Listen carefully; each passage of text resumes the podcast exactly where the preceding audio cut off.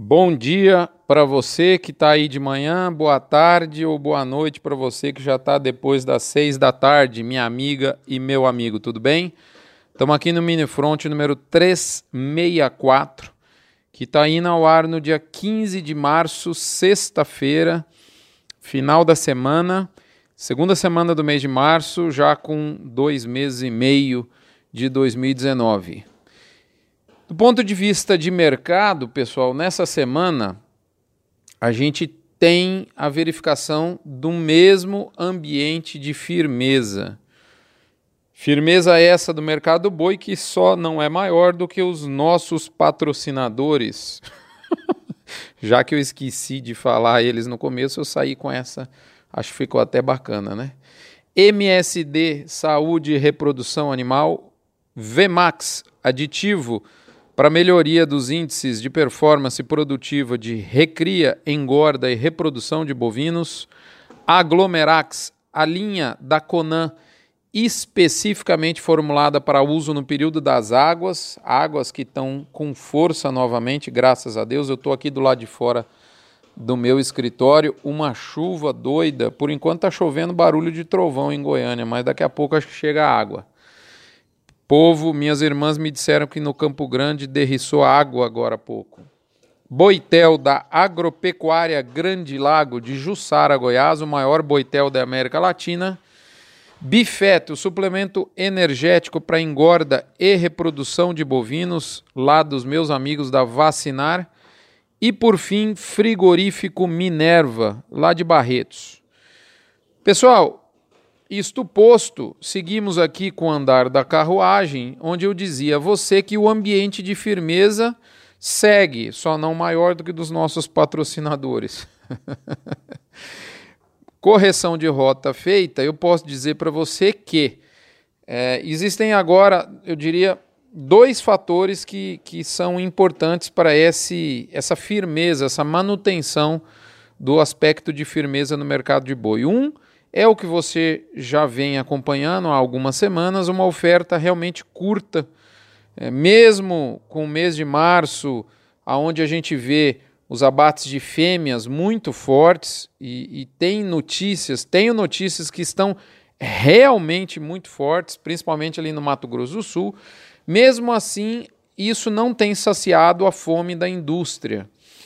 E agora, além desse fator que já vinha ocorrendo, a gente também começa a observar que outros elos da cadeia pecuária, como o atacado, o varejo e até mesmo as carnes concorrentes, as proteínas concorrentes, como suínos e frango, todos esses quatro fatores, atacado, varejo, suíno e frango, variaram positivamente nos últimos dias.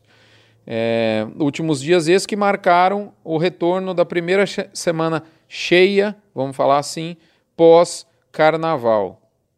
Essa oferta curta e picada, a gente sabe que agora está muito sustentada pelos excelentes volumes de chuva que voltaram a encharcar os pastos e que deixam aí a turma da compra de gado das indústrias com saudade daquela semana cheia de, de agenda fechada. É fato que os abates estão sendo feitos com pulos ou com é, volume incompleto da capacidade do frigorífico. Isso é comum, muito comum em várias praças do Brasil. Do ponto de vista do atacado e varejo, que eu falei agora há pouco, a grande questão é que existe hoje uma produção reduzida, né, porque justamente por conta do que eu acabei de dizer, pulos e, e abate abaixo da capacidade instalada do, é, que o frigorífico vinha operando. É, e além também é, da boa exportação. Então a gente abre, chega no meio de março com é, o cenário firme, meio do mês que é, enfim, tradicionalmente, do ponto de vista sazonal, o, o pior momento. E, e a gente vê uma cadeia agora já não só a base da cadeia produtiva, que são os produtores, mas sim outros, outros elos da cadeia, toda ela firme. Sem ambiente de explosão, mas firme. Isso é muito bacana de ver. Quando a gente olha o placar dos preços, a gente vê praças em que as máximas não foram renovadas. Então não teve máxima aquele negócio na prateleira de cima a preço maior em, em relação à semana passada. Aqui, por exemplo, Goiás não teve. Né? Goiás a gente manteve aí um 52 máximo de Europa a prazo e um 48 máximo de boi comum a prazo. Isso não, a menos é, que a gente é, tenha, não tenha notícia, mas salvo melhor é, conhecimento de mercado que o nosso, eles não existiram. Então, tem praças que estão lateralizadas, mas diga-se de passagem lá na prateleira de cima. E a gente observa que aquele revezamento entre as praças do Brasil pecuária ocorre. E se tem praça lateralizada lá em cima, o que é positivo, tem outras praças em ascensão de preço. E a gente podia citar aí Cuiabá, Maranhão, Pará, norte do Tocantins, Acre, São Paulo, Rio Grande do Sul e até mesmo Mato Grosso do Sul. Um mercado firme. É, são pouquíssimos os locais com variação negativa. É, dá para citar aí norte de Minas, Santa Catarina, Alagoas e eu, enfim, achei até um pouco estranho, mas está lá no relatório da Scott. Rondônia variou para baixo nessa semana. De toda forma, é, quando a gente com, contabiliza todas essas praças é, e, e, pondera elas pelo volume de abate do IBGE, é, na no minha metodologia tupiniquinha aqui, isso dá o que eu chamo de média Brasil da arroba do boi. E pela quinta semana seguida, é, essa, esse, esse valor foi ajustado para cima, dessa vez 144,39 na condição a prazo. Tá com saudade da mãe de Ná? Você aí do front mini front? Pois dá uma olhadinha lá no front tradicional, se torne um assinante, ajude ao Hospital de Amor, porque 6 a 8% do seu valor bruto arrecadado vai ser repassado ao hospital. E além disso, você fica sabendo mais e fica sabendo antes. A mãe de Iná, por exemplo, nessa semana, diz aos assinantes o que poderá mudar esse cenário de boi que nós acabamos de dizer e o que você podia fazer hoje para se proteger. Portanto, nesse momento, eu, eu digo a você aquela famosa e tradicional frase do narrador esportivo, né, que agora me falha a memória nesse momento. Milton Leite. Milton Leite, caramba. Ah, me falhou a memória nesse momento, mas enfim, é o famoso segue o jogo. Pessoal, para finalizar, eu digo a você, sabe essa frase quando você está conversando com, geralmente com uma pessoa simples, ele fala, Rodriguinho, é desse modelo é desse modelo que está a coisa. Eu gosto, acho muito bacana quando, quando eu escuto essa frase, ela me, me tem uma, uma âncora positiva. E a pergunta que eu te faço é o seguinte: a sua gestão produtiva e financeira, de qual modelo é? Lá no Front Premium, eu discorro sobre os três modelos de gestão que eu encontrei no mercado nesses meus 23 anos de experiência profissional em gado de leite e gado de corte.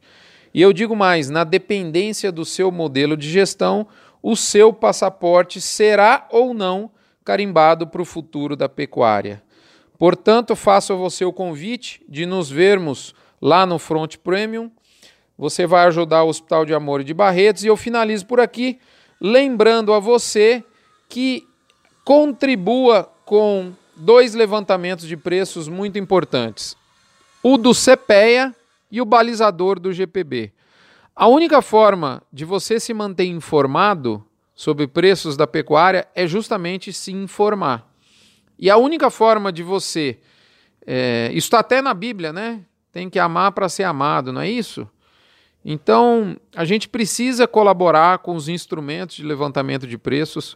O balizador não tem a função de formar um índice de preços de maneira nenhuma.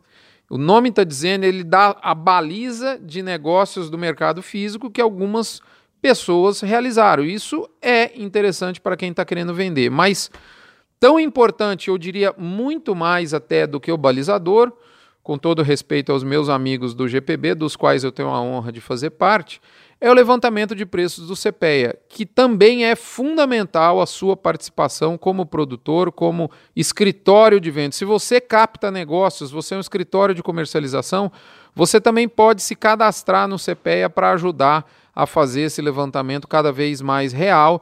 Isso é muito importante para toda a cadeia e principalmente para a gestão de riscos da pecuária. Moçada, é isso aí. Tá lá o front tradicional para você, tá o front mini front aqui. E nesse, nesse front eu trago como fotos de destaque uma visita maravilhosa que eu fiz na Fazenda Panorâmica do Turvo dos meus amigos Alaura e Ricardo. Tá lá no blog também para você dar uma olhadinha além de escutar esse podcast. Fica com Deus. Até a próxima semana. Um abraço.